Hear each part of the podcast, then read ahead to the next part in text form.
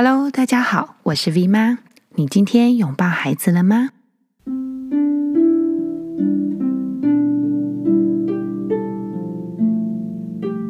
最近呢，有机会遇到一个家庭。会遇到这个家庭，是因为妈妈她私讯来粉丝团，她在问说，为什么她三年级的孩子，他在突然之间以前很乖，然后现在呢变得非常的不稳定。那我们在讲座里头都知道，在三年级左右的孩子会有一个叫做九岁的转机。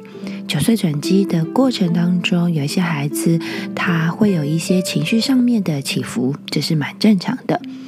可是妈妈呢，就提到说，这个起伏非常的剧烈，而且非常的大，甚至完全都不听话。她觉得非常的奇怪。后来我就提到说，有没有在日常生活当中，是不是有遇到一些剧烈的转变？除了九岁这个议题之外，那妈妈就是很。很认真的思考，然后他问说：“什么是剧烈的转变？”啊，我就跟他讲说，比如说换安亲班啦，或者是换导师，这导师的变异性很大，然后比如说突然变得很严格，或是呃，比如或者是呃，比如说安亲班他也换另外一个老师，等等都有可能哦。那妈妈就跟我说，他嗯，最近呢，剧最剧烈转变应该是。呃，大人的争吵，然后我就问他说：“还好吗？”他就开始说：“嗯，神队友变成猪队友的历程哦。比如说，他就开始抱怨有关夫妻之间的关系等等。然后我特别在这个部分提醒他，有关家庭的稳定度也会影响到孩子的安全感。”我记得在好久以前，二零一五年的暑假，我去上了一个一连七天的密集课程。在这个课程里头呢，我们都在听一个德国的老医生奶奶，她分享一个故事。然后她其中她说，以前呐、啊，在德国，父母呢在共同育有小小孩的情况下，协议离婚的时候，如果儿童的社工员进入，他们会强力的建议让孩子。住在原本的房子里头，再由分离的双亲每个月轮流回来陪伴小小孩。那这个孩子呢，他仍然能够维持稳定规律的生活，而不会因为父母的分离而有很大的生活的变动。在那个时候，我记得我听到这个分享时，我心里就觉得，哇哦！这怎么可能啊？好，以孩子为中心的处理方式，在台湾其实比较容易见到的是，孩子在父母的两个家之间搬来搬去的移动，或者是完全跟着某一方生活，像跟着爸爸生活，或是只跟着妈妈生活等等。在那个时候，其实我就只有想到这里而已。哈，其实当时我并没有深想太多。后来在二零一八年的农历年过后，大概就是三年多左右哦，我又去上了一个课程。这课程是一个早上八点半到晚上八点半的疗愈性的课程哦。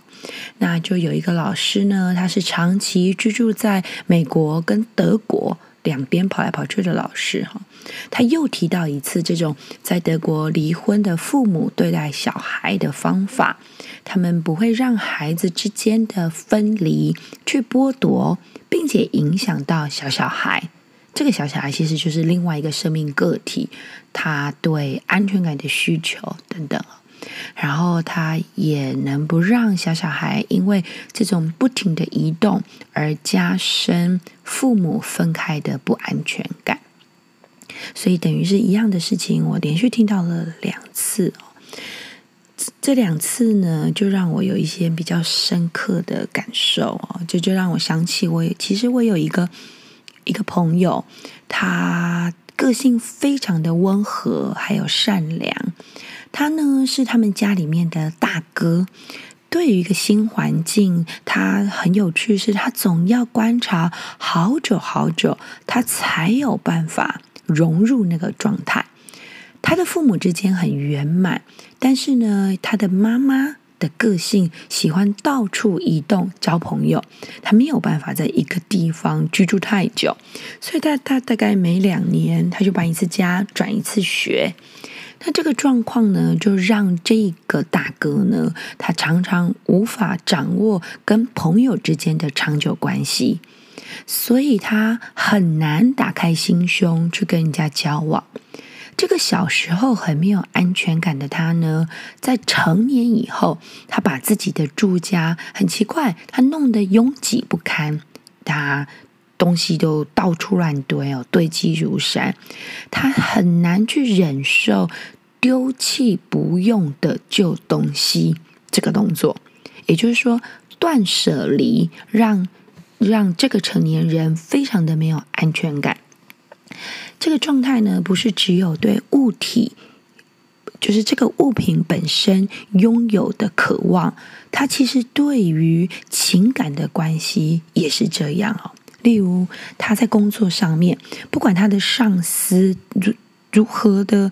对他苛刻，比如说，呃，有有比较严格、非常严苛的要求，或者是那个超时过多的工作等等。这大哥呢，他常常总是忍气吞声，他很不愿意破坏彼此的合作关系，所以他什么都忍耐，什么都忍耐。这个。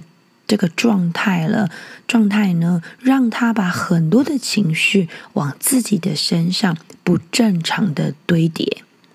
那我这个朋友呢，他快五十岁了哦，他花了很长的时间，他去疗愈他自己内在的小小孩，他很想要正视自己的问题。但是目前这个已经快要五十岁的大哥呢，他们仍然没有办法去补足小时候多次移动的这种没有安全感啊，没有办法让自己这种堆满杂物的房子重见天日。那我这个朋友呢，他有一个妹妹。啊，也很好玩哦。虽然一样生活在这种常常搬家的家庭，但他的妹妹很有趣，完全不一样。从小呢，他的妹妹呢就非常的活泼，爱撒娇，很容易就跟人家建立新的关系。刚刚讲到，大哥很难跟别人建立新关系，可这个妹妹呢，她非常的容易跟人家建立新关系，但是很很。很妙的是哦，当这个妹妹有了新的人以后，她一定会忘掉旧人。可能也是因为常常变动的生活环环境哈，所以这个妹妹她非常的喜欢丢东西，常常看着她一直丢进丢出去，常常看着她呢一直丢掉东西，然后一直买进，一直丢，一直买，一直丢，一直买，一直丢，一直买。那这种很爱变动的性格，其实也展现在这个妹妹的情感关系上面。那目前她是大概四十出头这样，她其实一直没有办法跟一个人稳定的建立家庭关系。只要对方呢一有意思要长久经营两个人的关系呢，那个妹妹就吓得赶紧会分开哦。所以这个哥哥跟妹妹呢，一个是想要一直抓紧不放手。一个呢是不敢抓紧就狂放手，这完全就是天平的两端哦，非常非常极端的不同。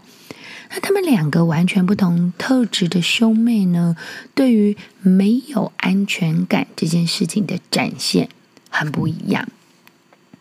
那回想到我自己哦，我的妈妈跟我的爸爸呢，一直都很稳定圆满哦，但是我自己的求学过程变动非常的大。我自己呢，是从国一就开始住校，那每年的寒暑假都要变动，都要都要搬动一次。有时候呢，即使是住在同一个寝室，我们还是被规定一定要把自己的东西搬到另外一间寝室共同集中。我就这样过了四年，国一、国二。国三，然后高一，一直到我的高二跟高三，我就开始跟我的几个同学在外面共同租房子，然后但是还是一直在搬移哦。后来就到了大学，更是每个学期都不停的在搬进宿舍、搬出宿舍、搬进宿舍、搬出宿舍，就是每年都要做，每个学期都在做这件事情。那因为常常要变换不同的室友，这个这个状态让我学习随遇而安，所以我是那种很容易就跟人家打成一片的人哈。一直到我大四的那一年。我很感谢那个时候打工的幼稚园的园长，他把我当成自己的女儿一样在照顾着，让我可以呢早上打工读书，晚上呢就睡在幼稚园里面，这样子以幼稚园为家的日子，大概过了两三年。接着我就在外面租房子，这这时间呢暂时都很算安稳。那我曾经跟我的很好的朋友深聊过，像我这样子从国一就开始搬移变动的日子，到给到底带给我什么影响？会不会因为我经常要变动不稳定，所以我不爱保留关东西呢？或者是因为常常变动而很想保留东西，很害怕失去？我这两种极端影响是否会存在在我的身体里面哈，或是在我的状态、我的个性上面，那我的很好朋友就跟我说：“哎，奇怪，我刚好好像很平衡的处于这种两种的极端之间。我目前哈仍然是很有安全感的稳定平衡存在着。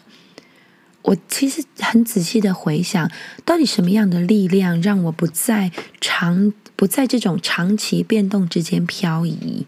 答案其实是我的家，我的家呢，就我的原生家庭，让我可以好好的稳住自己。我的爸爸妈妈，就娘家爸爸妈妈，他们曾经搬过家，但是只有一次。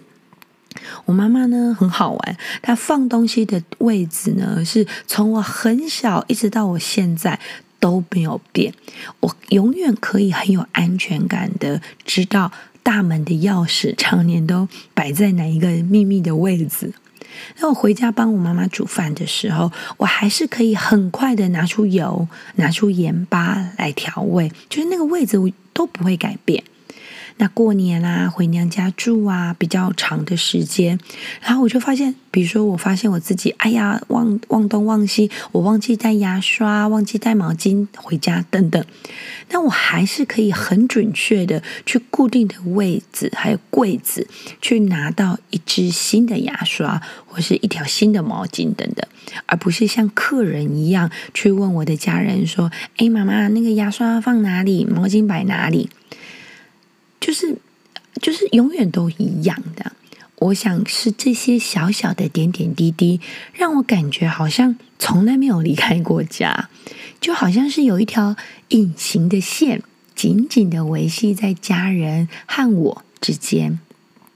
当然啊，爸爸妈妈很强大的心念跟关心，让我常常感觉，只要我伸出手，我就能够拥抱住他们。即使他们不在我的身边，那每次离开家读书或者是工作，我的妈妈很好玩。她从国中开始，就会在我离开家之前，帮我带一个大大的、满满的便当。哦，这个看我肚子上面的脂肪，就可以知道我爸爸妈妈呢，他是多么努力的在养育我。那不管便当里面装的是什么啊，比如说是炒米粉啊，或是饭啊，或者是什么炒饭啊等等，它可以变换主题，但是很妙，总会有一道菜叫做芹菜烘蛋。这是我妈妈很有趣，她每一次那个便当，不管里面装什么，一定会有这一道菜。那这个芹菜烘蛋呢，总是会让我想到家里面，我想是这种家的味道。让我可以在长期的变动当中，仍然能够安稳，让我像一株直立的芹菜一样的平衡。不管叶子多么的茂盛，这个茎呢，仍然能够稳稳的挺直向上，它的根仍然能够深深的向下扎根。当我在广阔的宇宙之间，在社会上好好的找到自己的立足点、平衡站立的时候，我就会更有力气。感谢天，感谢地，然后付出我能够为这个社会所做的。所以现在想来，我非常的感谢我的家，在我年轻变动的时候，给了我无穷无尽的连结以及安全感。爸爸妈妈在哪里，家就在哪里；家在哪里，我的心自然安安稳稳的立足。期待我们每一个家都可以为所有站立在大地之上的下一代，稳稳的建立安全感，让孩子们呢平衡稳稳的找到自己的与众不同、独一无二的立足点。就像正南妮妮他们在学校里头，老师每天带着孩子们念的一首诗一样。这首诗是这样子念的。我稳稳的站在大地之上，太阳在我的头顶上，大地在我的脚底下。我稳稳的站在大地之上，如此坚定而直立。我稳稳地站在大地之上。太阳在我的头顶上，大地在我的脚底下。我稳稳地站在大地之上，如此坚定而直立。好啦，今天我们的碎碎念就到这边喽。如果您喜欢我们 V 妈教室的 Podcast 节目，或者是这次内容有给你一些感触或者是想法，请帮我们评五颗星，并且分享给你周遭需要的亲朋好友。如果可以在 Podcast 的评论当中，可以给我们一些文字的回馈的话，我们会非常非常的期待，而且感恩的。那另外呢，我们也非常的欢迎大家可以在 V 妈教室粉丝团里面可以跟我们有所互动。如果你有任何你想要听的议题，你都可以在上面留言，或者是直接私讯给我们，我们都可以找时间，我们好好的来聊一些议题的。另外，我们在 YouTube 上面也有频道，欢迎大家前往订阅。有一些节目啊，还是 YouTube 专属的哦。祝福大家喽！拜拜。